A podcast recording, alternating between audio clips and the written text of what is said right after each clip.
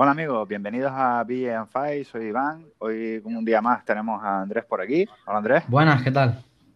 Y Andrés, hoy tenemos un invitado muy especial que, bueno, si quieres darle tú la presentación para, bueno, para que se inicie en el, canal. Traemos un amigo nuestro de, muy antiguo, se llama Oscar, Oscar Rivera. ¿Qué tal, Oscar? ¿Qué tal? Buenas, ¿qué tal, equipazo?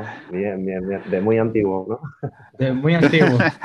de cuando los dinosaurios todavía existían y los dioses hacían sufrir la humanidad. Hasta, que que se volvió loco y se lo cerró todo. Exactamente. Bueno, Oscar, si nos puedes contar quién eres un poquillo para que la gente sepa de ti. Vale, pues mi nombre es Oscar Rivera Fernández. Eh, a nivel deportivo, pues ahora mismo soy instructor de tías dirigidas. Eh, a lo largo de mi carrera deportiva, pues me he hecho eh, trainer nacional de, una franquicia de actividades dirigidas que se llama Les Mills, perteneciendo eso, al club eh, nacional. Luego eh, estoy formado como entrenador nacional de alterofilia. Ah, a nivel deportivo ahora mismo estoy trabajando como recuperador funcional después de, de, mucho tiempo buscando lo que me gustara. La verdad es que he encontrado ahí un poco mi, mi orientación. Es algo que me encanta porque me encanta recuperar a la gente, me encanta ayudar a que la gente eh, disfrute de nuevo de la vida, porque viene gente muy cascada, viene gente muy embajonada.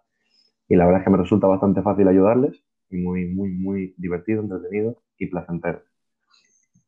Y luego, si no se me escapa nada ahora mismo, luego a nivel de artes marciales, ya que estamos en un, un podcast de, de, artes marciales, pues llegué a ser cinturón marrón de, de judo en aquellas épocas, ganando bastantes competiciones. Eh, realmente en, en jiu japonés mm, llegué a cinturón, creo amarillo fue, o me lo dieron por ganar una competición, ni me acuerdo, me quedé en blanco, ni me acuerdo. Yo soy el, eterno blanco, el eterno aprendiz. Hago de todo y siempre me quedo allá abajo. Pero bueno, dio la casualidad de que competición tras competición, pues conseguí llegar a, conseguí llegar a ganar el campeonato de Canarias de jiu japonés, ni me acuerdo, 2000, no sé, no me acuerdo de la fecha exacta. Y, bueno, lo, con vosotros siempre he practicado kickboxing, eh, Muay Thai, también estuve apuntado en una época allí, a jiu brasileño, que la verdad es que tengo que reconocer que fue algo que me encantó. En aquella época suplió las necesidades que yo tenía. Y bueno, en aquella época también practicaba karate Kyokushinkai. Ahí llegué a cinturón azul. O sea, como podéis ver, soy un culo inquieto no, paro nada, lo cual a veces es positivo y a veces es una putada porque nunca aprendes del todo algo en concreto. Y, creo que ya está. Creo que no se me queda nada más. Muy friki de, todo. Pues, pues se te ve que, eres un tío que no ha parado quieto. Pues, Andrew, si quieres empezar la primera tanda o si tienes alguna inquietud. Eh, no, bueno, preguntar que cómo te surgió el tema de la recuperación deportiva. ¿Cuándo empezaste a notar que eso era lo que te gustaba? Mira, pues debido a mi trabajo, tío, eh, como eso, como instructor, básicamente ese es mi trabajo fuerte, ¿no? Instructor de, de actividades dirigidas en, el centro Macrofit. Es una cadena grande aquí en Canarias, una de las más potentes. Pues trabajar con, con, con clientes, llegar al público todo el día, al final vienen y te preguntan, no, chacho, que me duele aquí, que tengo esto, que tengo lo otro, para arriba, para abajo. Y bueno, pues vas investigando, vas diciendo, coño, pues esto en verdad se recupera así, esto en verdad se recupera así y me puse a investigar, a estudiar, porque era un tema que, me preocupaba y me gustaba. Y me di cuenta de que la mayoría de las lesiones que tenía la gente para mí eran una tontería. Ellos lo veían como el fin del mundo, ¿sabes? Lo veían como si no hubiera un mañana. Ante gente incluso llorando, en plan, no, no, no puedo, no puedo, me duele un montón, tal, no, me levanto de la cama. Y en verdad todo lo contrario, tienes que moverte. Pues nada, lo vi tan sencillo que da la casualidad de que Iván y yo tenemos un amigo común de la infancia que se llama Javier Guerra Armas pues este chico ahora mismo a nivel, a nivel canario es una potencia en, fisioterapia. Y yo, pues la verdad es que por, por ende en la vida he tenido muchas lesiones.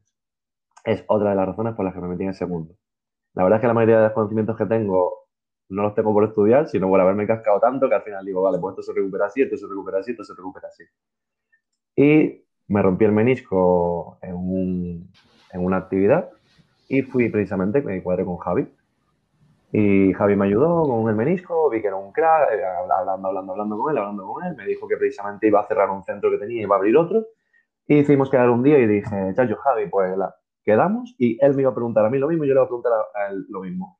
Quiero trabajar contigo como recuperador funcional y él me iba a decir, ¿quieres trabajar conmigo como recuperador funcional? Y así, sí, sí, así, y así empezó, tío. Y, cómo se llama, perdona, tío, que te interrumpa, ¿cómo se llama el sistema que, o, el centro que has creado? El centro se llama Atlántica Fisioterapia. Tiene así el símbolo, la A, como los sabes. Y tú, y, tú, y tú llevas la parte de Functional Recovery, ¿no? Si no me equivoco. Sí, sí, bueno, en inglés que queda más fijo y tal, pero sí, de recuperación funcional. Básicamente el tema es que toda la, clientela que entra ahí, pues primero pasan por, por los chicos, por los fisios, la fisioterapia, la fisioterapia tiene una parte, ¿no? La fisioterapia tiene una progresión. Digamos que hay un momento en que la fisioterapia o lo que abarca la fisioterapia se acaba, se limita. Y llega un momento en que, que es lo que la gente no suele hacer, que a mí me parece un puntazo haber unido estas dos partes, que es progresar a partir de ahí. Y se progresa precisamente con entrenamiento. Es que no, no, no hay otra. Es más, últimamente los mejores fisioterapeutas recuperan a sus clientes con entrenamiento. Es así. Realmente en, este mundillo la fisioterapia y, el deporte y, la educación física tienen que ir de la mano. Es un fallo que yo siempre he visto en la educación, que, que esas dos cosas se han separado. O sea que yo, por ejemplo, me lesiono lo que sea ahora, una lesión, pues yo qué sé, de lo que sea, la espalda, por ejemplo, se me puede ocurrir, o lo que sea, y voy ahí al centro este, y lo primero que me van a decir es paso por el fisio, y después, una vez que hago, entiendo que un tratamiento o las pautas que me indique ese fisio, la siguiente mano es ponerme, digamos, el cuerpo a, tono para empezar, en este caso, que hago practico deporte, a tono contigo mm. para ya empezar a hacer deporte y si es una persona normal, entiendo que para que siga una vida saludable y normal después. Correcto. Depende de la gravedad de tu lesión, pues los chicos estarán más tiempo o menos tiempo contigo. Pero llega un momento en que, eh, realmente llega un momento en que ya a partir de, X, de X momento no, no, no te hace falta seguir o haciendo punción seca o yendo, porque realmente esto se mide por, por rangos de intensidad, como quien dice, ¿no? Hay una escala que se llama la escala EVA, es la escala del dolor, del 1 al 10, y los chicos siempre trabajan con, con, la gente cuando su dolor supera el 4. Del 1 al 10, siendo el 10 el máximo dolor que has sentido en tu vida, siendo el 1, cero patatero. Pues cuando están por encima de un dolor de 4, en la escala de EVA, que se dice, es cuando los tratan los chicos. Y cuando ya llegan al 4, empiezan a bajar de 4, es cuando los trato yo porque a partir de ahí es cuando fortalecer tu cuerpo, equilibrar tu cuerpo, eh, trabajar de forma compensada es lo que te va a curar, es lo que te va a ayudar a que tu día a día vuelva a ser normal. Y esa es la parte que hago yo. Y luego yo trabajo sobre todo también con una escala que se llama la escala de Borg, que es la escala de esfuerzo. Y esta escala, pues, se supone que deberían tratar de entrenar entre el 5 y el 7 de, de escala de esfuerzo. Si en el caso de que no pudieran trabajar en esa escala, pues a lo mejor todavía no sería el momento de que vinieran a mí.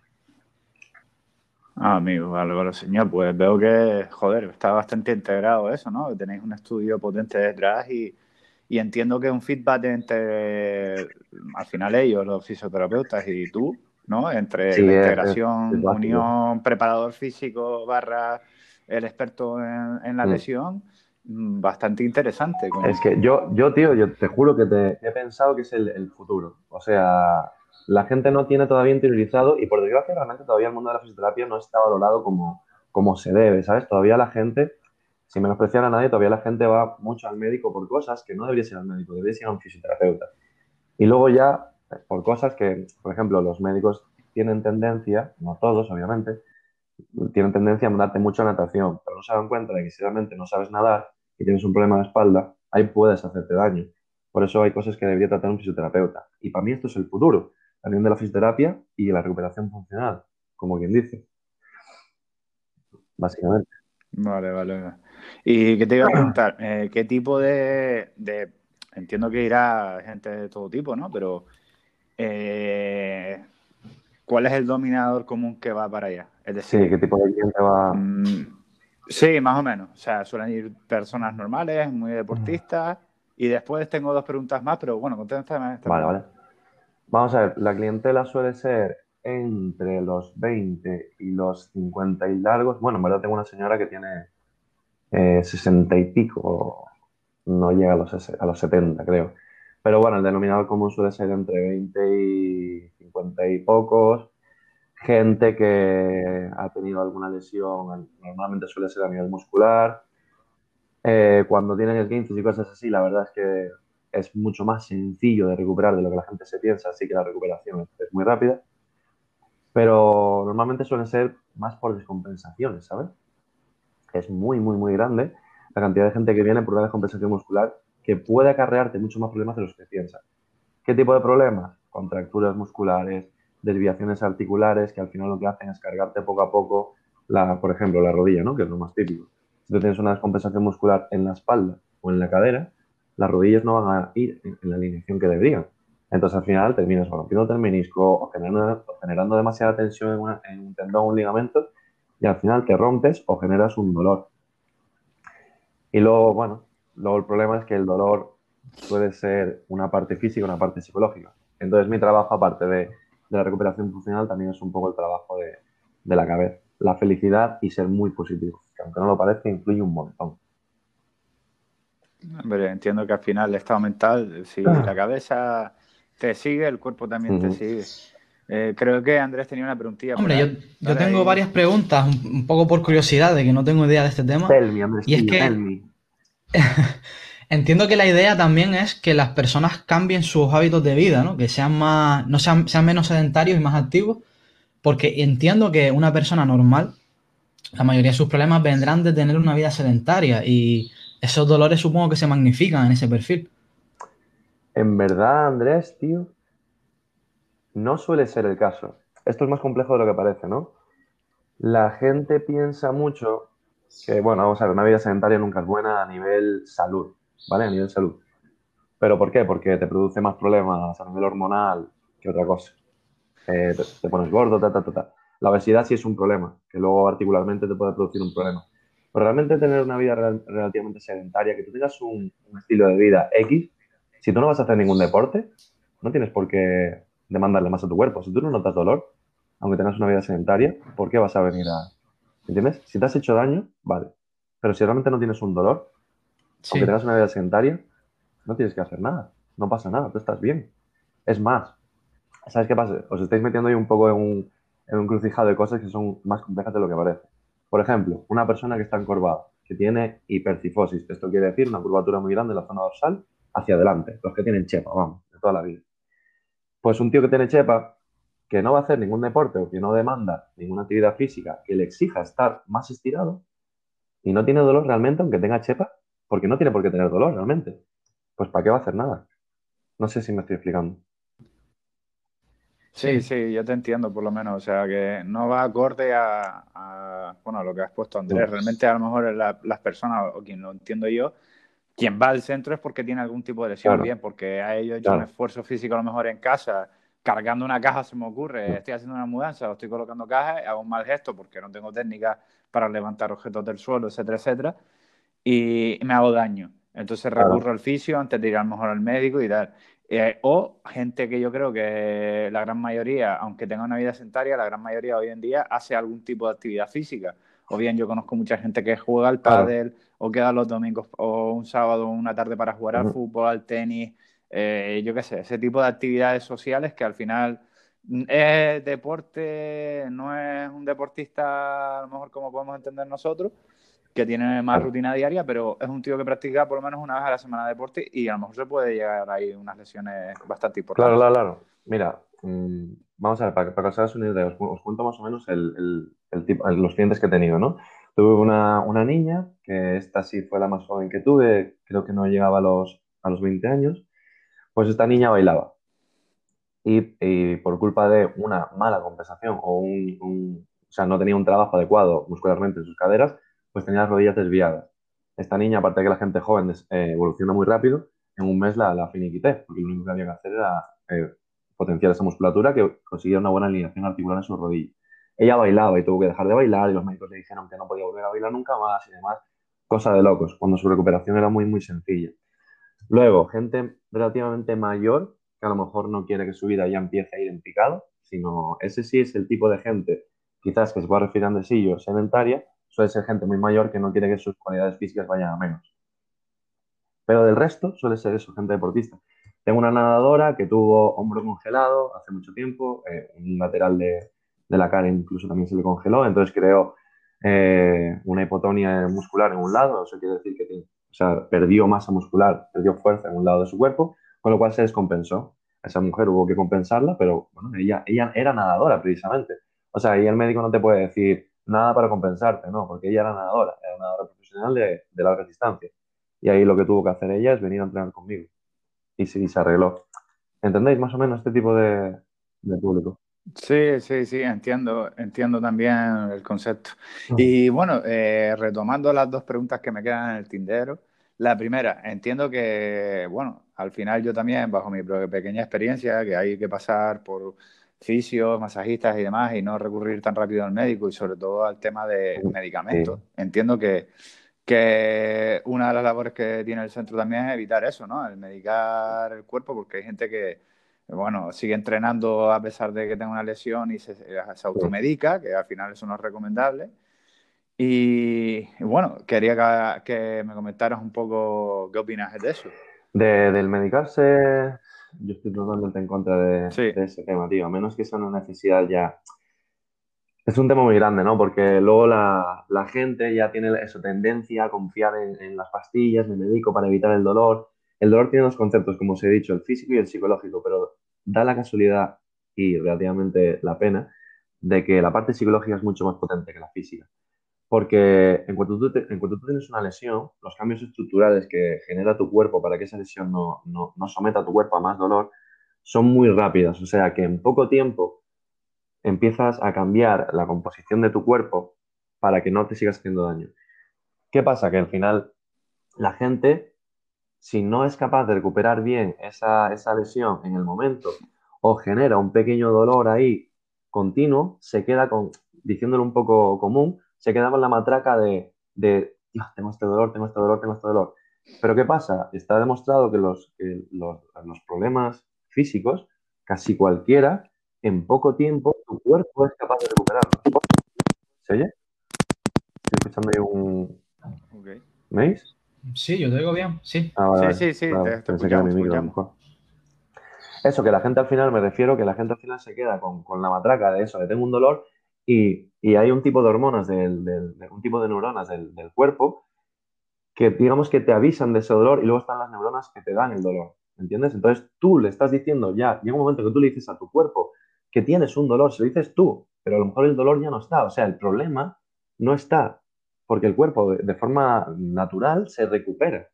El cuerpo, una frase que me dice siempre Javi es, el cuerpo está cinco pasos por delante de lo que nosotros hacemos. O sea, nos recupera de una forma súper, súper natural en el tiempo. Y luego nosotros ayudamos. Sí, lo que pasa es que yo creo que también ahí entra, sobre todo, por ejemplo, lo aplico a mí cuando yo estaba algún momento de mi vida lesionado. Eh, al final, el tener paciencia y hacer las cosas bien. ¿no? Porque al, final yo creo que es un factor fundamental, ¿no? El, decir, mira, el cuerpo es sabio y se va a recuperar solo. Tú le puedes ayudar con, pues, con, tiempos de ejercicios como mm. lo que tú haces y demás, pero tienes que tener también, ser consciente de que tienes que ser paciente y hacer las cosas bien, no ser disciplinado y no apresurarte porque te veas ya bien haciendo algunas cosas, ya querer hacer lo que hacías antes previo a la lesión porque no tienes el cuerpo preparado para eso la mente lo tienes preparado, y, pero el, cuerpo no. Entonces es un factor que hay que tener preparado también, hay que trabajar eso de la mente. Y poco, es así, es, así, Iván, como dices, tío, tiene que ser exactamente así. Tiene que ser una progresión lenta y gradual, volviendo a, a, lo que hacías antes, pero no dejando de hacer realmente, o sea, no le puedes quitar realmente ningún ejercicio al cuerpo, porque el cuerpo seguramente tendrá miedo de hacer el movimiento que, el, que, el movimiento que te lesionó. Tú lo que tienes que ir a hacer tú lo que tienes que hacer precisamente para que no quedes, no quedes esa secuela psicológica es someter al cuerpo poco a poco a esos movimientos hasta que se dé cuenta, pero te des cuenta más bien psicológica y física de que sí que puedes. Eso que comentas me parece curioso porque personalmente yo pasé por eso, como tú sabes que yo tuve una lesión importante de rodilla y la verdad que cuando incluso ya los médicos me decían que estaba bien, había pasado por todo tipo de, ya de rehabilitación de todo sistema y demás, eh, y ya empecé a hacer deporte, tenía, ¿sabes? Sí, empecé ya a coger una rutina de deporte poco a poco y tal. Es verdad que tenía miedo a ciertos patrones o ciertos ejercicios, pero era más, eh, más que la molestia en sí, en lo que yo me sugestionaba en, cuestión de, de, yo mismo, ¿no? Hasta que no fui dándome cuenta de, y relajándome ante esa situación y, y bajarle la intensidad quizás a ese tipo de ejercicios para perderle el miedo, como tú dices, de, que es forma natural y demás. Sobre todo me costó mucho volver a correr, porque yo me lesioné corriendo. Me, me, costó mucho, mm, por ejemplo, rodar en el gimnasio, luchar en el gimnasio, pues había cierta, cuando hacíamos derribo iba con mucho miedo. Y, ya estaba cargando, por ejemplo, kilos en sentadilla en la espalda trasera cuando hacía preparación física, eh, con una buena, me refiero, ya tenía una buena musculatura, un buen cuádriceps, ya estaba fortaleciendo, pero iba con, con, miedo y por lo menos te puedo decir que me duró como seis meses, creo, más o menos, ese, ese miedo psicológico a todo enfocado, me duele la rodilla, a, a, me voy a romper otra vez y demás. Me parece interesante lo que acabas de decir porque, vamos, lo, lo he Es que es así, es así, tío, es así. Lo bueno es que eres con alguien que sepa meterte en esto poco a poco, o sea, que sepa meterte en el ejercicio adecuado poco a poco. El rollo, mira, una de las cosas por las que a mí me encanta hacer esto, tío, es porque la verdad es que se me da muy bien, se me da muy bien de forma natural. Entonces, sé aplicar los conocimientos que tengo a la gente y la gente evoluciona muy rápido. Pero claro, por ejemplo, tuve, tuve una clienta que en un salto frontal en tierra cayó mal y se hizo una pequeña, un pequeño esguince de rodilla, pero era un pequeño esguince de rodilla. Pues amigos suyos que eran fisioterapeutas o que estaban sacándose la carrera le dijeron, no, te has roto no sé qué, tienes no sé cuánto, tal, tal, tal, tal, tal. Entonces eso eh, psicológicamente te fragiliza, te, hace coger miedo. Es lo, lo, que te pasaba a ti, ¿entiendes? Es lo mismo.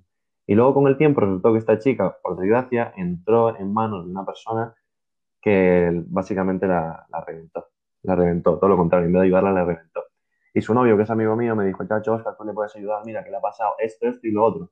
Y yo me cogí tan enfado, dije, madre mía, digo, pero ¿cómo puede pasar esto? Pero si lo que tiene tu novia es súper sencillo de recuperar. Y nada, y vino a la clínica conmigo y en dos meses la tía estaba casi perfecta. Le quedaba una, un, pequeño, un pequeño hinchazón en la, en la rodilla, pero ya está. Es lo que tú dices, ponerte en manos de una persona adecuada, haciendo el ejercicio adecuado, con una progresión adecuada, y ya está, y ya está. Esa, esa es mi pena, tío. Yo la verdad es que quiero ayudar a la gente, ¿sabes? Eh, porque me gustaría que entendieran que no es el fin del mundo con casi nada. Hay salida por todas partes. Puedes recuperarte de, de, casi cualquier lesión, a menos que te hayas roto en pedazos como una bestia, ¿sabes? No, y sobre todo yo creo que hoy en el mundo que vivimos, que, que tenemos internet y hay un exceso de información, yo, yo, yo creo que la gente tiene que, que dejarse asesorar un poco, por, es decir, por los profesionales. O sea, mm, yo en mi caso también he tenido la suerte de que he, estudiado algo de preparación física. Mm. Te he tenido a mi lado también y he aprendido mucho feedback positivo contigo en el sentido de viéndote de lo que más has explicado tú y demás. Y claro, eh, yo comento ahora mi caso, ¿no? Me lesioné y tal y cual, y, claro, yo había tenido un preparador físico para una competición, eh, una vez me estuve preparando y demás para el Europeo del 2014. Eh, con un americano que estaba fincado en Almería. Y este, pues, por temas de. El, tío ha sido un entrenamiento, pues, con patrones. Un sistema americano que tienen de entrenamiento muy. de potencia, fuerza, o sea. Era un máquina, ¿no? Eh, funcional. Sí, sí, el tío, el tío, el tío era una, una eminencia.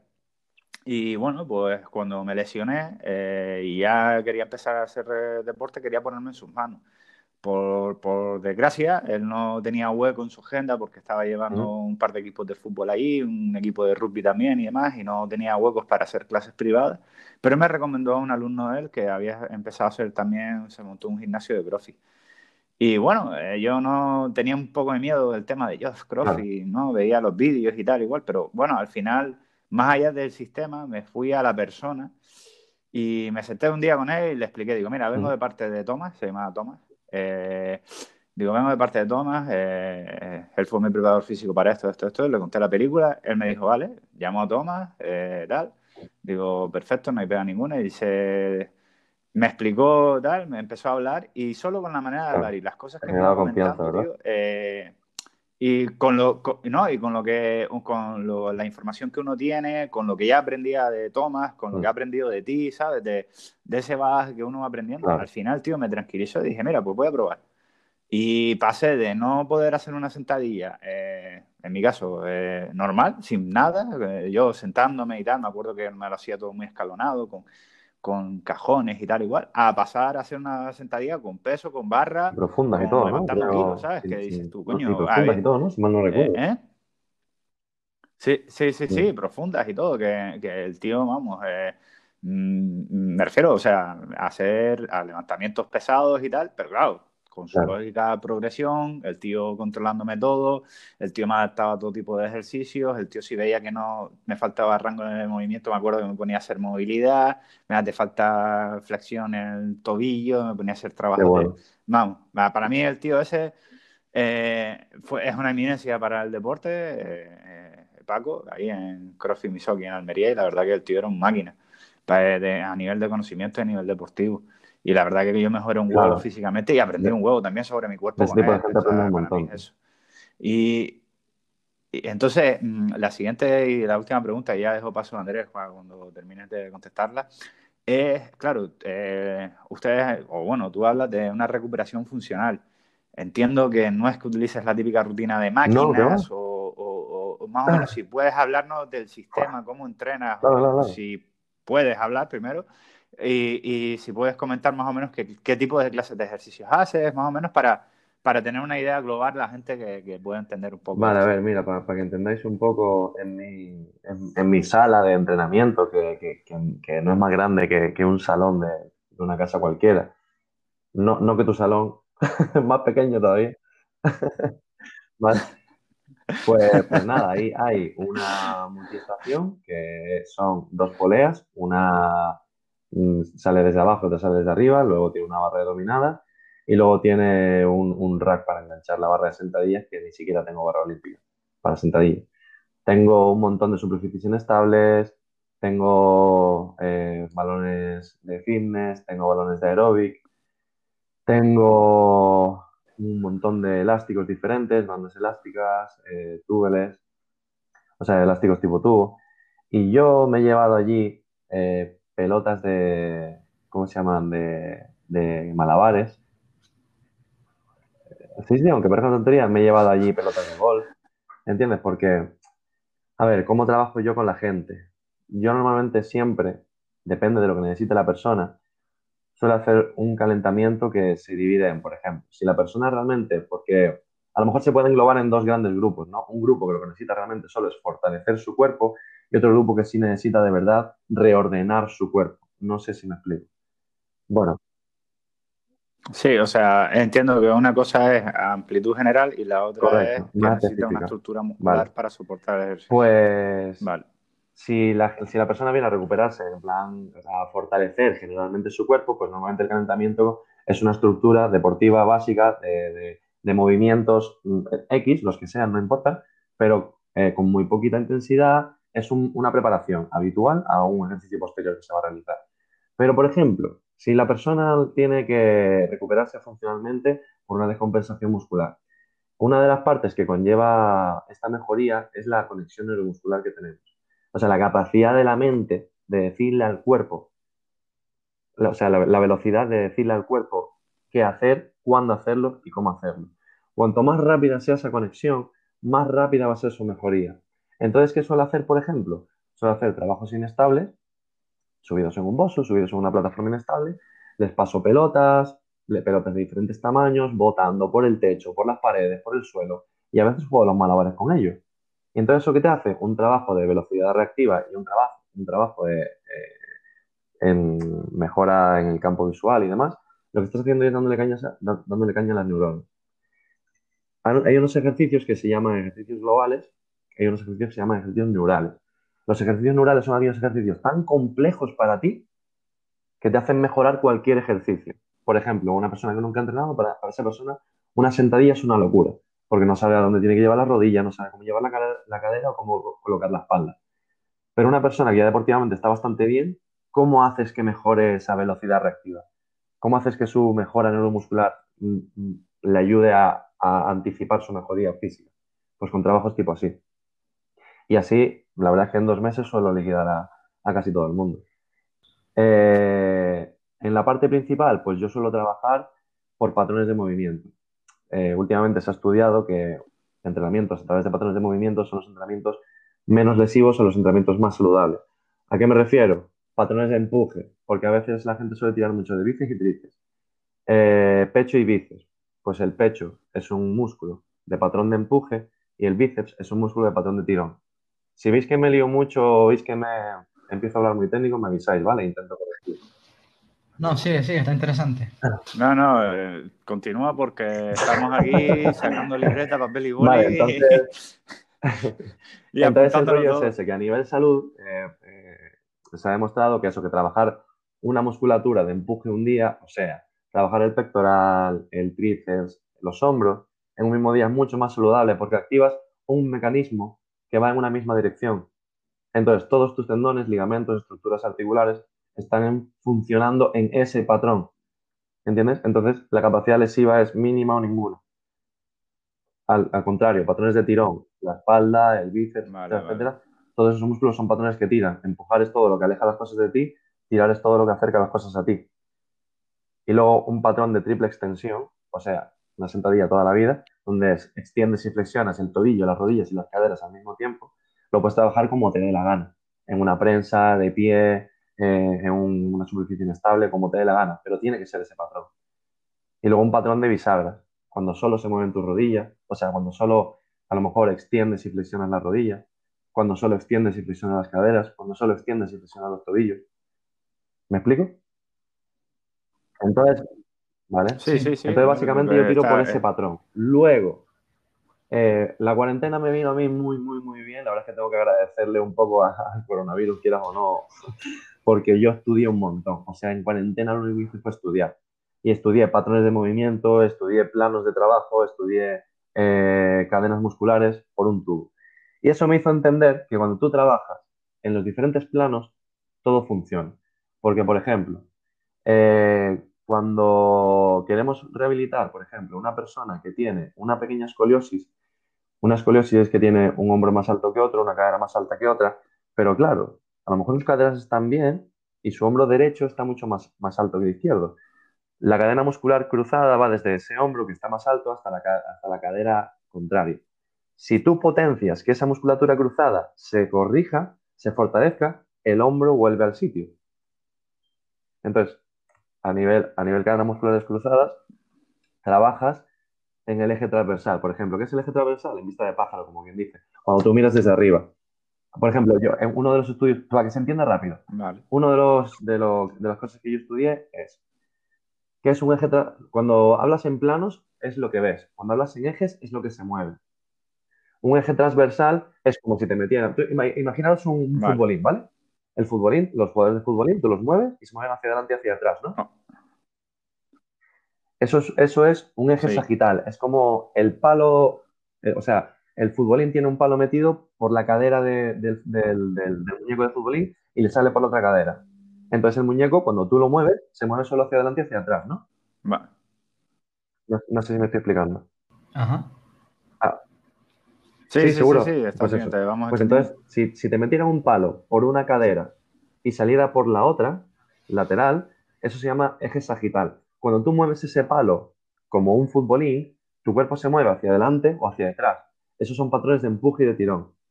Pero, por ejemplo, cuando te meten el palo desde la cabeza hasta los pies, vale. eso es un eje transversal. Si tú movieras el palo como si fuera un futbolín, se generarían movimientos circulares, ¿no? ¿Entendéis? Es, un poco, a lo mejor es un poco complejo hacer esa imagen en la cabeza, con, lo que estoy diciendo. Entonces, si, si tú trabajas desde ese eje transversal, estás trabajando todas las cadenas musculares cruzadas. Entonces, toda la gente que tenga algún hombro más arriba que otro, cadenas musculares cruzadas trabajar ese patrón, ese tipo de movimiento, como te dé la gana, pero trabajar ese movimiento.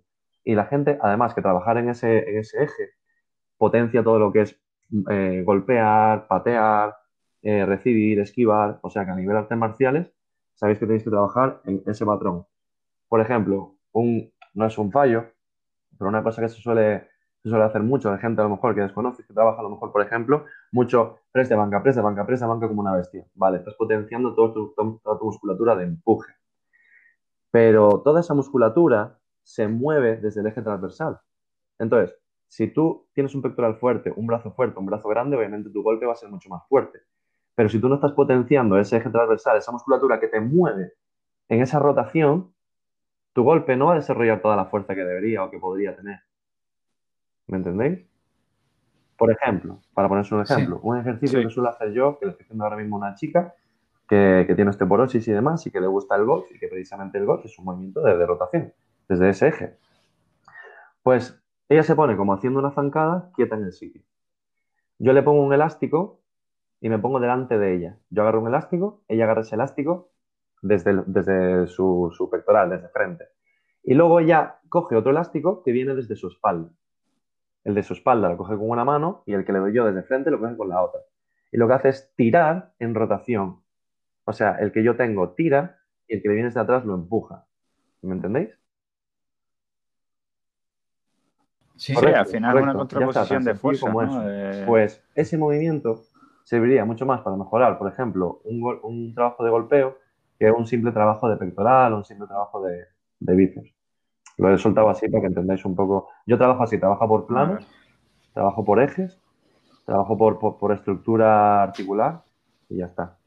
Luego hay una cantidad, bueno, luego hay una cantidad de músculos pues. que, si los trabajas exactamente, pues potencias mucho más una parte u otra. No quiero liar, quiero que se entienda un poco lo que hago, cómo, cómo, va mi mente cuando trabajo. Hombre, eh, Entiendo que el, ejemplo que estás poniendo de los elásticos, estás trabajando toda la cadena cinemática del golpe. Claro, claro. Entonces, al final sí que potencia a tu máxima expresión el golpe. Es eso. Pero claro, pero claro, ¿qué, tienes que pensar que estás trabajando ahí? Cuando ya entiendes que trabajas esa cinemática, pues ahora obligarte a apretar toda la musculatura de por sí eh, del core. toda la faja transversal, todos los oblicuos, etcétera, etcétera. Entonces le estás sumando intensidad de ejercicio, haciéndolo cada vez mejor, cada vez mejor, cada vez mejor. Que eso es lo que hablábamos antes con Iván. Eso es una progresión lenta, gradual y progresiva, lógica de entrenamiento. Así, por ejemplo, la persona que se ha lesionado tiene que ir mejorando sus patrones poco a poco. Perfecto.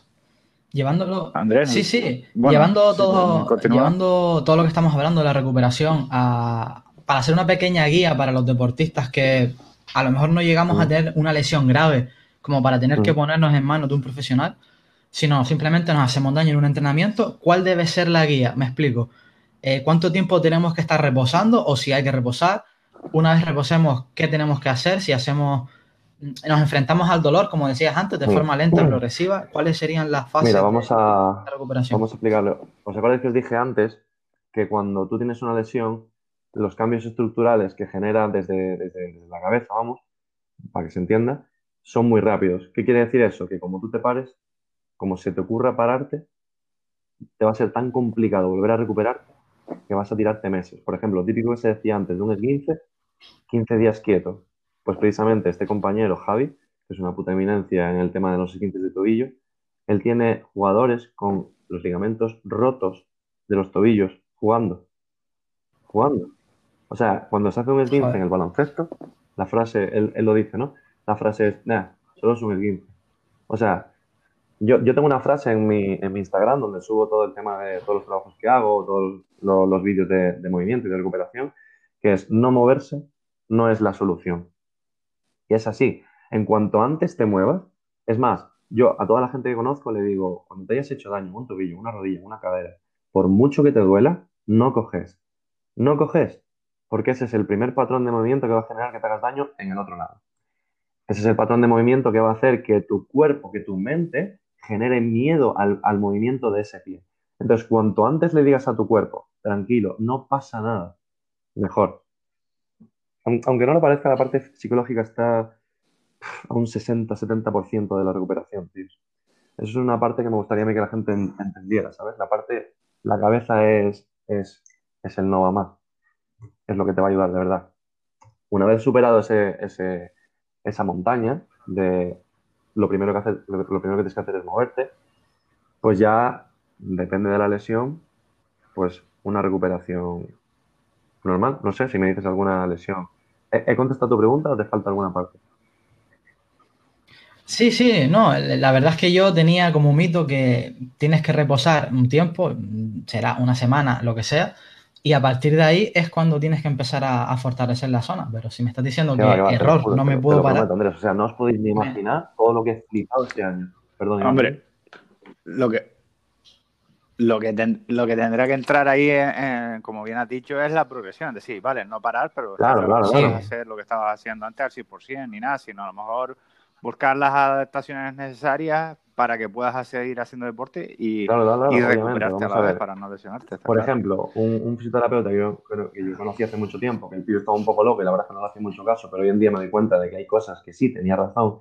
Por ejemplo, el tío decía, cuando se te inflama el tobillo, es, es perfecto, o sea, tú tienes que seguir entrenando aunque hay una inflamación. Claro, yo de aquella pensaba, este tío está loco. ¿Cómo vas a seguir entrenando tu tobillo con una inflamación? Pero es que la inflamación lo único que, que, que o sea, lo único que está ocurriendo con una inflamación es que tu organismo está llevando ahí mucho más, mucho más, o sea, muchos más nutrientes, mucha más sangre, mucho más oxígeno para que eso se recupere antes. Es un proceso de curación natural y normal. Es más, Javi dice que no intentes quitar esa inflamación. O sea, todo el mundo intenta quitar esa inflamación. No, porque esa inflamación precisamente lo que está haciendo es eso. Está curando tu, tobillo, tu, tu, articulación. Trabaja sobre esa inflamación. Que sí, que notarás la parte engomada. O sea, notarás esa zona articular engomada. Notarás ese, es, ese, segmento articular eh, débil, endurecido. Pero no puedes parar, no puedes parar. Lento, gradual y progresivo, como dice Iván, pero ni se te ocurra parar. A menos que te hayas roto. ¿Y hasta qué punto, hasta qué punto hay que enfrentarse al dolor? Siempre hay que enfrentarse al dolor. Mira, tío, tengo un libro aquí que me, que me imprimí hace un montón, que no he terminado de leerme todavía, que se llama Explicando el dolor. Eh, ¿Nunca has escuchado la frase un dolor quita otro dolor? ¿Eh? Vale, os voy. Sí, sí, sí, pero. os voy, a intentar meter un poco en, este pensamiento. Bueno, esa, frase es un poco más. no vendía nada, pero bueno.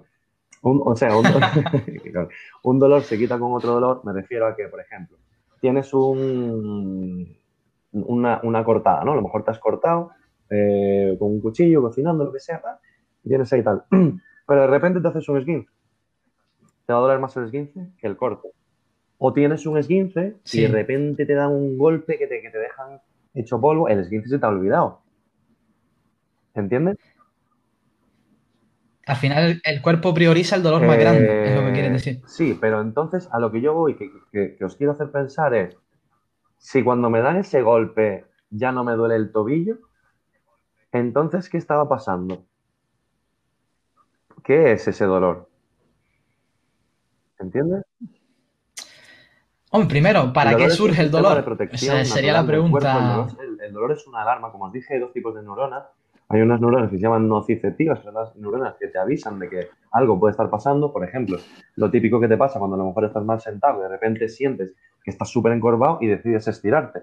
Esas son las neuronas nociceptivas que te están avisando de que hay algo que está sucediendo que no es natural, que deberías corregir. Y luego están las neuronas del dolor, que son las que ya van para que tu cuerpo mande ahí todo, todos los instrumentos para arreglar esa parte y para que tú tengas cuidado con eso. Pero al dolor hay que hacerle caso en relativa parte. ¿En qué porcentaje hay que enfrentarse al dolor? Si me lo preguntas a mí ahora mismo, te diría que al 100%. Al 100%. El dolor simplemente es un sistema de alarma. No es que estés destruido, no es que no, es que no puedas hacer algo de verdad. Es un sistema de alarma el cual hay que tener en cuenta, porque como os dije antes, el cuerpo va cuatro o cinco pasos por delante de, lo que nosotros pensamos. O sea, se está recuperando mucho antes de que tú pienses qué tienes que hacer para recuperar. ¿Entiendes? Es que mm, todo lo que me estás contando, o sea, ya yo conocía lo que me estás hablando del dolor, que es un sistema de alarma y que un, yo tenía entendido, no sé si es verdad, que se prioriza el dolor más grande. No sé si estoy metiendo la pata ahí, pero sí, que, que, un dolor quita otro dolor. Entonces, claro, si me dices que hay que enfrentarse a él, choca con, con mis ideas preconcebidas o lo que yo tenía entendido de, de que el dolor hay que, hay que hacerle caso. Entonces, claro, pero hay que estás rompiendo los esquemas. Ten en cuenta que, vamos a ver, ahora yo porque he generado sus conocimientos en mi cabeza y me preocupo por usted y tal, pero realmente ahora me estáis, o sea, ahora, ahora, ahora mismo lo que os estoy contando está fuera de mi campo. No, no os voy a contar más allá de lo que yo conozco y lo que yo sé a ciencia cierta. Lo que yo sé a ciencia cierta es lo, lo, que hay, lo que he aprendido de esta gente y lo que he estudiado todo este, básicamente ha sido más, que otra cosa todo este año. lo cual me lleva a la, siguiente pregunta, y es que ¿cuáles son los casos de éxito? Porque al final lo que cuentan son los resultados. ¿Cuáles han sido tus casos de éxito? La persona con la que has dicho, wow, tiene una lesión muy grave y al final ha acabado recuperando toda la, movilidad. Para mí éxito es cualquier persona, cualquier nivel, tío. O sea, para mí Yo tengo fotos en, he subido dos o tres fotos muy, muy tontas, pero para que la gente más o menos vea lo que, lo que hago y cómo, cómo se consigue. De, por ejemplo, la, una, la nadadora esta que os dije que tenía una escoliosis porque tuvo eso, una, eh, un hombro congelado y demás, se ve al principio y se ve, creo que es un, uno o dos meses después. O sea, ya estaba neutra, estaba neutra, tenía un hombro en la misma línea que el otro. Eso para mí es un éxito rotundo. Que la niña venga y me diga que los médicos le han dicho que no puede volver a bailar en su vida y en dos meses no, esa, esa fue un mes. Y en un mes la niña esté saltando como una bestia, yo flipo. O sea, yo, eh, para mí es flipante, ¿sabes? Es súper agradable ver que, que, la gente evoluciona de esa forma, ver que la gente, y luego la gente súper agradecida. La novia de mi colega, eh, tengo un vídeo grabado, lo que pasa es que no lo he subido porque no, es un poco feo el vídeo verdad, pero bueno, tengo un vídeo de, de, la novia de mi colega que cuando vino al principio, cómo hacía las zancadas, tú tenías que ver eso, mirando para el suelo, temblando, las rodillas hacia adentro, eh, súper despacito, eh, sin ser capaz de dar un paso más largo que, el ancho de sus caderas. Y tengo un vídeo de ella haciendo zancadas kilométricas. ¿Entiendes? Tengo un vídeo de ella saltando. O sea, que eso, eso para mí es... Por ejemplo, esta chica, mira, sin ir más lejos. ¿En qué, ¿En qué porcentaje tienes que enfrentarte al dolor? Esta chica tenía miedo a saltar. A saltar, o sea, saltar estoy hablando quieto en el sitio, saltar en vertical, por ejemplo, ¿no? ¿Y qué fue una de las cosas, de las primeras cosas que hice para que superara esa barrera psicológica de dolor? que saltara, tío. La subí a una superficie inestable cuadrada muy bajita, muy bajita, y le dije, salta. ¿Qué dices? ¿Estás loco? Mira, llevamos eh, dos semanas entrenando. O una, creo que fue, no me acuerdo, una o dos semanas entrenando. Le dije, salta. Digo, ¿estás preparada físicamente para esto? Salta. Andrés saltó y no te pueden imaginar, mira, me da, me da hasta, hasta, sentimiento. No te pueden imaginar la cara de esa mujer cuando saltó. Una felicidad, un río. Es como si hubiera saltado de un edificio a otro, ¿sabes? Como si hubiera sido Spiderman, tío, y hubiera saltado una manzana entera, tío. Brutal. Sí, al, final vuelve lo que él, en este caso, creía que no era capaz y lo hizo. Y es volverse a, es una señal de que dice, coño, lo, estoy otra vez a sentirme claro, bien, es, empiezas a creer otra vez en tus capacidades. Claro. Al final eso es muy, muy, muy interesante, tío. Sí, muy, muy, muy, muy, positivo. es un poco para que entendáis eso.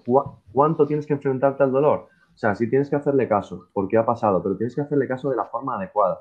En serio, tío, no, no os podéis ni imaginar a cuánta gente le cambió la mentalidad. O sea, yo la mentalidad que tenía en noviembre de 2018 no tiene nada que ver con la mentalidad que tengo ahora sobre eso.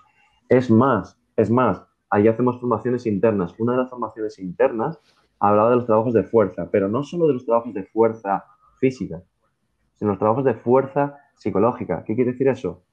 Que la gente no tuviera miedo al movimiento. En cuanto te quitas ese miedo al movimiento, como le pasó a Iván, en cuanto se quitó ese miedo al movimiento de la rodilla, todo fue mucho mejor y seguro que le generó un rollo de felicidad dentro, al final te genera... Joder, ya te digo. Oh, he, vuelto a hacer cosas que antes no, o sea, decía, hasta que me lesioné, no, no tal, y, he seguido mi vida normal. Mm. Es verdad que ahora soy más consciente y intento tener más cuidado en ciertas cosas o ciertos avisos de sobrecarga a lo mejor en el sentido de, oye, ten cuidado que te estás pasando a lo mejor de, forzar ahí, tal y cual, o centrarme mm. eh, en, descansar y demás. Pues muy interesante, tío, esto. Eh, cambiando un poco de perfil y de patrón, tío, eh, yo tengo unas cuestiones, cuatro puntos que me gustaría que nos diera tu opinión y lo dejo a, a como tú lo veas, ¿vale? Uno, el primer punto es, ¿qué importancia tiene el core? ¿Vale? Esto tiene un lazo con, con, el levantamiento turco, que te lo vi hacer el otro día por Instagram, y es un, para mí eh, uno de mis santos griales dentro de, del entrenamiento. Es decir, yo lo hago a veces como previo a un, entrenamiento eh, para calentar, o a veces simplemente me dedico a practicarlo para, para fortalecer y creo que compensar un poco todo el el trabajo eh, completo del cuerpo, aparte de, trabajo específico de core, eh, el descanso y la alimentación. Eh, si puedes hablarnos en, eso. Si o sea, que de una parte del core, otra parte del descanso, otra parte de la alimentación. O, sea, ¿qué, importancia tú, por ejemplo, te, lo voy a enfocar en preguntas, venga. Eh, ¿qué, importancia le das al core, al trabajo de, core, tanto a, nivel de entrenamiento, a nivel de recuperación? Que, porque mucha gente yo creo que perdemos el norte a la hora de, la preparación física, ¿no? Y, no, hay que hacer fuerza máxima, hay que hacer carreras, hay que hacer no sé qué. Y creo que a veces mm, tenemos que crear una buena estructura a nivel... Eh, de core, de estabilidad, sobre todo en el tema de deportes de lucha y, deportes en que tengas que trabajar con todo tu cuerpo, creo que tener un buen core eh, mm, es primordial. Entonces quiero que me des tu por encima de nada, ¿no? Simplemente la opinión del core en general. O sea, la importancia que tiene el core, pero no por encima de nada, ¿no?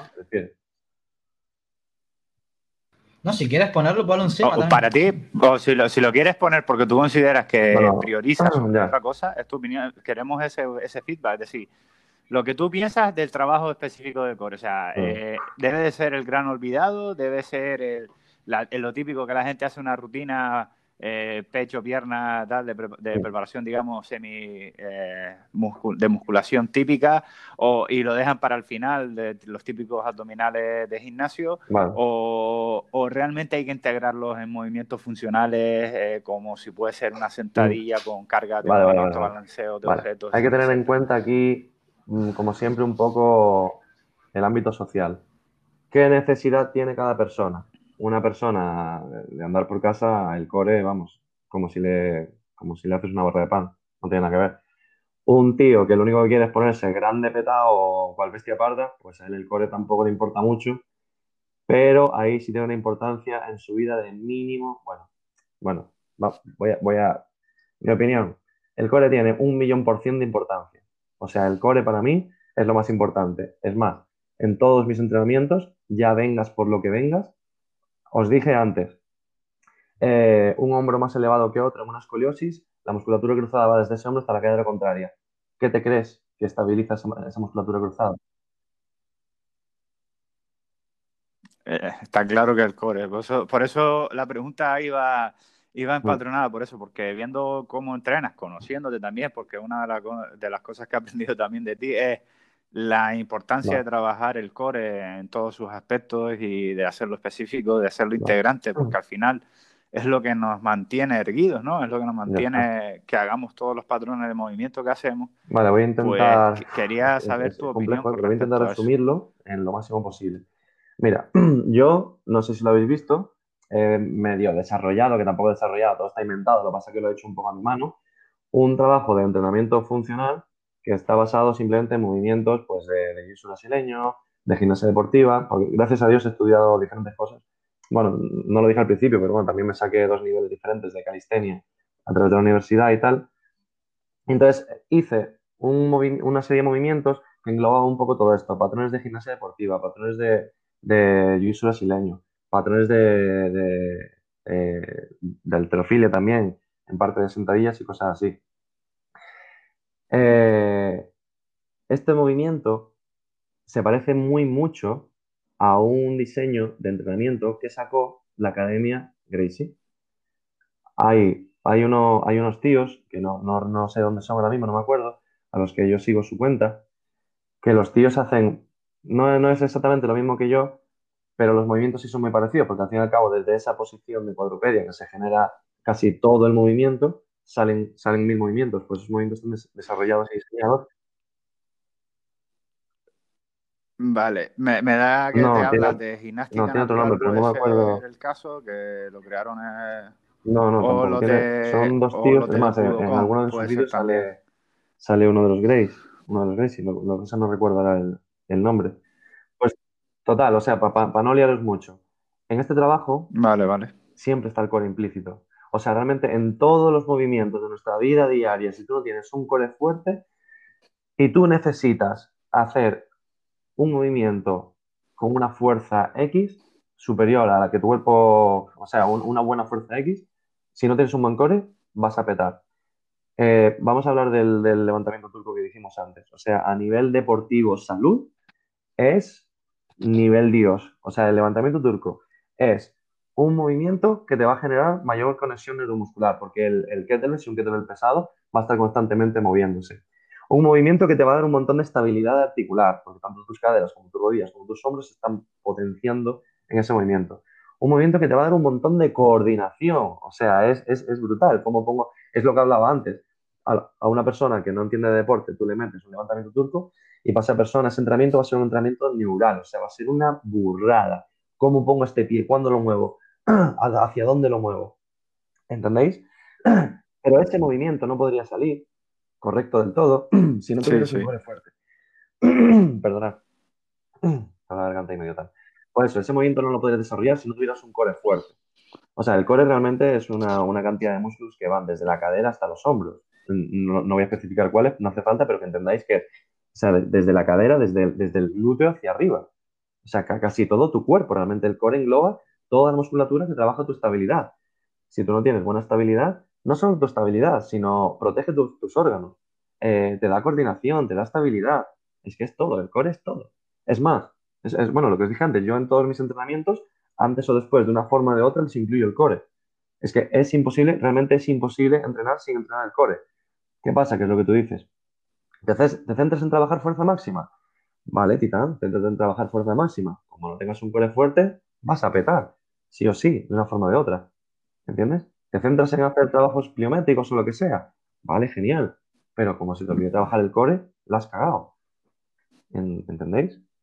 ¿Por qué, digo, digo que la has cagado? Porque, eh, porque tus, porque tus caderas no van a soportar ese movimiento, ese estímulo externo que tú le estás dando. Eh, tu, columna no va a estar protegida del todo, porque los músculos del core, que al fin y al cabo son muchos de los que protegen y fortalecen tu columna, si están flojos, ¿dónde te crees que va a ir el daño? En una hernia discal, en una protusión. Ya está.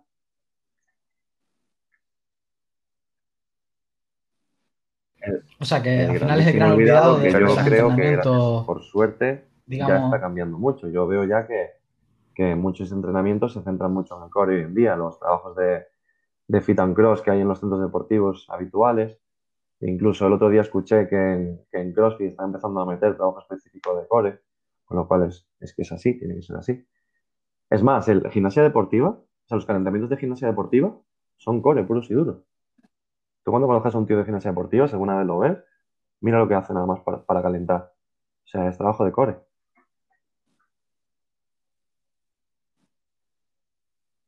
Sí, que, o sea, es súper importantísimo. Y bueno, ya me has resuelto con el tema del levantamiento turco, también me has contestado la pregunta, o sea que muy, muy, muy agradecido, porque para mí, yo lo descubrí hace tiempo, además lo descubrí haciendo crossfit.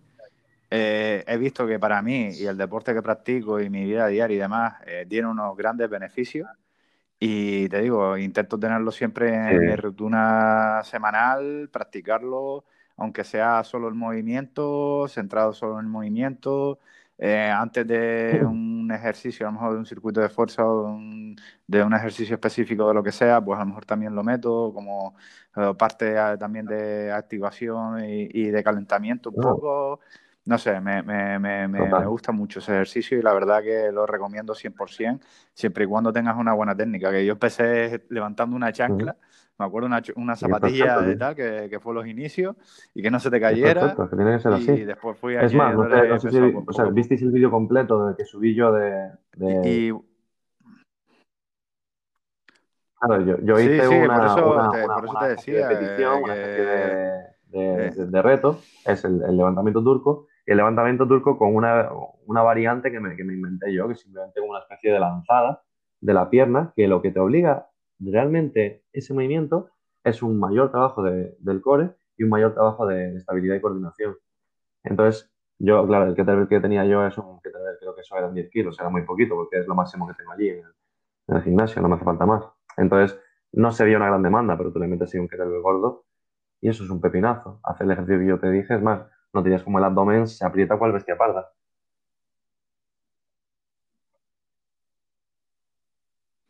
Ya ves, tío. Pues mira, para, para, ir cerrando un poquillo, termino con las dos últimas preguntas y te dejamos un hueco para ti. Eh, ¿Qué importancia le das al descanso, o sea, al de escuchar tu cuerpo? Y esto me explico porque me acuerdo que eh, cuando tú te preparaste para hacer la competición esa de, de, culturismo, correcto, no me salía la palabra, eh, me acuerdo que tú me decías, tío, estoy entrenando tan duro que a veces tengo que escuchar a mi cuerpo y descanso y cuando descanso y tal. Y esto me recuerdo cuando yo me empecé a preparar el primer Naga, que te dije, tío, estoy entrenando una bestia y tal, igual, y me dijiste, eh, vale, perfecto, pero si tú te notas que algún día estás cansado y te necesitas dormir y tú lo necesitas, te lo está mm. pidiendo el cuerpo, vete y, échate a dormir, ya entrenarás mañana. ¿Sabes? Y se me quedó grabado en, mi subconsciente. Y claro, eh, a medida que iba pasando el tiempo, que iba pues con la vida diaria que tiene uno, que, que también mi trabajo físico, etcétera, etcétera, y los entrenamientos, la sobrecarga, las cosas, tal, había días que estaba súper reventado. Pero claro, tenía el chip de decir, no, te voy a entrenar y tal, pero decía, coño, Oscar me dijo esto. Y es verdad que a lo mejor ese día descansaba y al día siguiente iba y me comía el, eh, entrenamiento. Entonces, ¿qué fundamental es el descanso y la eh, alimentación? Yo, yo, no pondría, yo los pondría los dos al, mismo nivel realmente. Eh, mira, descansar, han salido un montón de estudios sobre el descanso y demás. El descanso es básico, vital y absolutamente, completamente necesario. Porque, es más, incluso genera más serotonina y, todo, la, hormona de la, de la felicidad. baja los niveles de cortisol, eh, pues tú cuando duermes, los procesos regenerativos son mucho más rápidos que cuando tú estás en tu día a día normal, porque obviamente hay un desgaste natural constante cuando tú estás eh, despierto, básicamente. Entonces el descanso es, es todo, el descanso es todo, el descanso tiene que ser, bueno, es todo, me estoy columpiando, pero el descanso es muy necesario. Eh, yo lo que hacía cuando competí en, en culturismo, era, es eso lo, lo, que te dije, yo había días que decía, hoy no, tío, hoy no e iba a casa y directamente me tiraba en la cama, tío, porque, porque ahí sí tienes que descansar. Es más, yo trabajando de instructor de tiras dirigidas, precisamente ese descanso no lo puedo tener al nivel que de verdad me hace falta y es una de las razones por las que me, me lesiono bastante. No es porque no prevenga, no es porque no entrene bien, es porque no descanso. Entonces, como no descanses, la tensión muscular, articular, etcétera, etcétera, que vas a generar en tu cuerpo va a ser muy grande. Y va a llegar un momento, antes o después, te lo aseguro, que vas a petar porque el cuerpo es así. Cuando le des descanso, todo funcionará mucho mejor. Tienes que combinar una cosa con otra. No, es más, es más.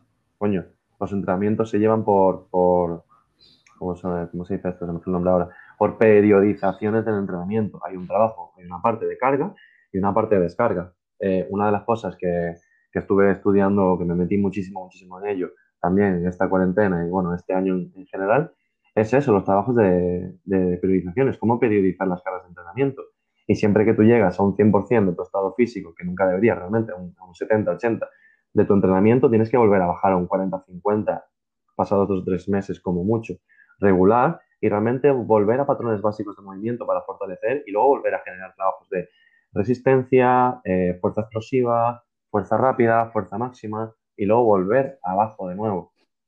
Es que el descanso es, es vital. Pregúntale a los, o sea, los, los, eh, eh, deportistas olímpicos, los deportistas de alto rendimiento, eso sí, se dan mucha caña, pero como me decía Javi, ¿no? Por ejemplo, los jugadores de baloncesto entrenan 4, 5, 6 horas, pero ¿qué te crees que hacen el resto del tiempo? Dormir, descansar. Ellos no tienen que hacer nada más. O sea, su, trabajo es jugar a baloncesto. Entrenan 6 horas, ¿vale? Pero te quedan el resto de las horas del día para descansar. ¿Entiendes? Claro, claro, al final. Sí, está lo que estamos hablando también es específico, el trabajo de ellos y que cada uno tiene que adecuarse a su realidad y buscar y, crear ese descanso y tal. ¿Y, y, qué, y, y, perdón, pues, ¿y qué opinión tienes de la alimentación? De, tu vida. Los pilares de la vida son el descanso, o sea, lo primero, lo, lo que yo priorizaría sería el descanso, luego la alimentación, eh, luego el entreno y luego ya los suplementos si le quieres meter ahí y tal. Pero es que la alimentación es básica porque eso es lo que te va a dar. Mira, yo, por ejemplo, ahora que empecé hace poco con una, con una amiga mía de, hace mucho tiempo, a empezar a llevarme un poco lo, la alimentación y demás, he descubierto un mundo de alimentación porque, por ejemplo, cuando entrené para culturismo, comía una, una serie de productos muy, muy, muy, muy escuetos. Y ahí fue cuando terminé, al final terminé reventando, quieras o no, terminé reventando. Pero ahora, por ejemplo, mm, vamos, estoy, estoy incluso haciendo ayunos intermitentes todos los días, pero yo no tengo necesidad energética de nada. O sea, yo llego a las 12 de la noche, vamos, que podría hacer cuatro clases más. Pero energéticamente estoy bien. Luego físicamente sí, me notaré a lo mejor que el músculo ya está cansado, que tal, pero o sea, yo en general anímicamente me siento súper fuerte, súper positivo. Y además que una buena alimentación está claro que está intrínsecamente relacionado con, alegría. No, es otra cosa que, un estado eh, anímico correcto, saludable. Una buena alimentación, al fin y al cabo, va a hacer que todo tu organismo funcione bien, que todas las asimilaciones proteicas, carbohidratos, minerales, etcétera, etcétera, sea mucho más correcta, que tu cuerpo funcione bien, que tu organismo se, se regenere de forma adecuada. Todo, todo. No sé si te, he contestado o, o quieres que te dijera algo más. Es que es... Sí, la, verdad que nos ha dejado, nos ha dejado, vamos, una fuente de sabiduría. No sé si Andrés tiene algo más que eh, comentar. hombre, eh, el tema del ayuno intermitente me interesa, eh, porque recientemente también lo he descubierto, no lo he practicado, pero ¿qué opinión te parece? Voy a, voy a, brevemente. brevemente, si quieres, eh, escuetamente o lo que sea, un resumen rápido. ¿Merece el interés de estudio o que lo probemos? Con mucho esto. Vamos a ser rápidos. Hay un millón de tipos diferentes de ayunos intermitentes. Nosotros realmente ya ayunamos. O sea, nosotros ya hacemos un ayuno intermitente. ¿Qué te crees que pasa desde que te, desde que te acuestas hasta que te levantas? Eso es un ayuno. Ahora, tú puedes hacer tu ayuno más grande o más corto. Hay ayunos proteicos, hay ayunos de, de carbohidratos, hay ayunos de, un montón de cosas, de, tipos de, alimentos y, Claro, claro, claro. específico, diríamos, ¿no? Porque si acabas de decir hidratos y proteicos, quiere decir que no vas a comer hidratos, hay un montón de tipos, pero sí puedes comer proteína o al revés, ¿no? Por lo que entiendo. 16-8 que dice todo el mundo, tal, no, no, y lo puedes hacer de un montón de formas. Yo empecé con, con, el ayuno intermitente en cuarentena por necesidad fisiológica, porque me iba a poner como un puto gordo básicamente. Y dije yo, esto no puede ser. No, puede ser. Y a, raíz de ahí empecé a, acostumbrarme a, ayunar poco a poco. Entonces, cuando, cuando volví, pues estaba haciendo ayunos de yo mm, cenaba a las 11 y no volví a comer hasta las 4 de la tarde. ¿Qué pasa? En aquella época empecé con pequeñas lesiones, pero yo se lo achaco realmente a que fue un proceso demasiado rápido, la vuelta al trabajo, a mi trabajo, mm, actividades dirigidas y demás, entonces mi cuerpo no se adaptó eficientemente y me tuve un par de lesiones. Pero pensé que podría ser el ayuno intermitente. Entonces reduje la cantidad de, horas. Ahora eh, a las 12 de la mañana o a las 2 como muy tarde ya estoy desayunando. ¿Qué opinión me merece? El ayuno intermitente es muy bueno, pero depende de para qué y para quién. O sea, no voy a dar consejos eh, eh, exactos y estrictos. visita un profesional de la nutrición que te aconseje bien sobre si tu cuerpo necesita o no este ayuno pero yo personalmente, yo, Oscar Rivera, me va súper, súper bien energéticamente como nunca. Porque yo, hay, un día que tengo tres clases súper duras y la última llego muerto que, a, mitad de, a mitad de entrenamiento me estoy, mm, vamos, que, me quiero ir. Pues ahora ya no. Ahora ya no, ahora estoy en esa última clase y vamos, si, si no estuviera lesionado ahora mismo estaría dando volteretas todo el rato, ¿sabes? Así de, así de claro mi opinión es que es, un buen producto, depende de para quién. Ah, Tienes que detenerte, investigarlo, no hacerlo a lo loco por la cara porque te puedes hacer daño, puede ser contraproducente para tu salud, pero bien utilizado. Y si tú notas que te va bien, hazlo.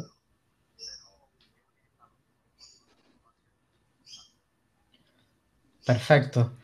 Y, bueno, Oscar, para, para cerrar ya, dinos dónde te podemos encontrar por redes sociales, y también dónde está tu centro de recuperación para ponernos en contacto contigo por si nos hiciera falta. Mm, no os voy a decir, si queréis a lo largo de diciembre, si podéis acudir. El Centro de Atlántica Fisioterapia se encuentra en la calle Alfredo Muset, número 10. Eh, el número de teléfono, si queréis, me, lo pedís a mí y yo os lo paso, pero bueno, te metes en internet y, lo encuentras. Atlántica Fisioterapia. Luego mis redes sociales, tengo una que se llama Recuperación Funcional o Funcional Recovery, como dijo eh, Iván antes, que ahí lo único que hago realmente es como un glosario de ejercicios que tú puedes usar eh, precisamente teniendo en cuenta todo este trabajo de cadenas musculares, eh, perdona, perdona, de, planos y ejes de, movimiento.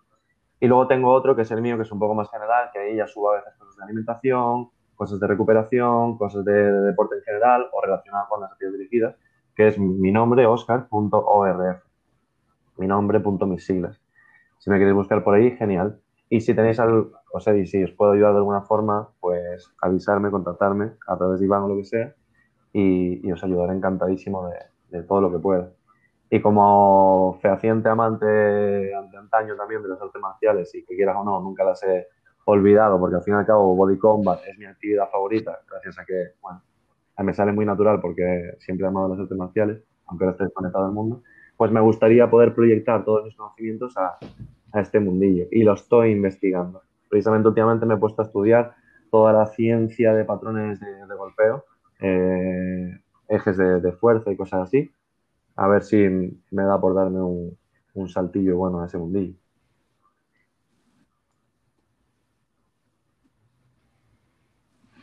Pues muy interesante, Oscar. La verdad que ha sido una clase magistral. Ha quedado un poco más largo el podcast de lo, de lo que solemos tener. Solemos tener. No, no es nada preocupante, ¿eh? No es nada preocupante. Esto es abierto. Lo que pasa es que sí es verdad que ha estado muy, muy interesante. Eh, te digo, Andrés y yo, yo creo que hemos estado aquí papel y en boli. Bueno, yo soy más de papel y boli, Andrés es más de ordenador y, y nuevas generaciones, tomando notas ahí a muerte y y al final es, es lo que, sacamos, lecciones aprendidas, experiencias nuevas y, y, sobre todo conocimiento que al final es muy importante. Te agradecemos que hayas sacado tiempo, que sé que siempre estás bastante liado dando seminarios por aquí, haciendo cursos por allá, preparándote historias por, por otros lados también por aquí. Entonces, que hayas tenido hoy un domingo hueco, pues muchas gracias, te agradezco un montón, tío. Y no sé si si Andrés tienes algo más que decir y demás, y, agradecerte mil veces que estés aquí. Lo mismo, un placer, Oscar, y a ver si nos vemos pronto. En breve. Me, alegro mucho. Me alegro un montón, eso será hecho. Pues señores, un placer haber estado muchas aquí, gracias, a Oscar, y nos vemos en el próximo episodio.